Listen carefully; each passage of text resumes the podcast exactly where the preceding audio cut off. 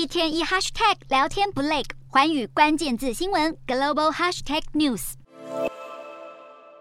由梅洛尼领军的意大利极右派新政府通过参议院的信任投票，意大利政府终于能够开始正常运作。梅洛尼也向国会提出计划，重申支持欧盟、北约以及乌克兰。梅洛尼表示，虽然意大利提供给乌克兰的武器不足以左右战争结果，但对意大利维持国际信誉相当重要。他更说，协助乌克兰战斗是达成和平的唯一方式。而在梅洛尼任命的内阁中，值得关注的是，意大利副总理兼外长是由前欧洲议会议长塔雅尼出任。塔雅尼对台友善，今年二月二十四号，俄罗斯攻打乌克兰，塔雅尼隔天就发出推文。他表示，中国有九架军机侵入台湾的防空识别区，这是令人忧心的讯号。乌克兰现在正在发生的事，恐怕会强化中国的扩张主义态度。我们绝对不能让这种事发生。塔雅尼先前受访时也称赞台湾是民主政体，意大利要与民主国家站在一起。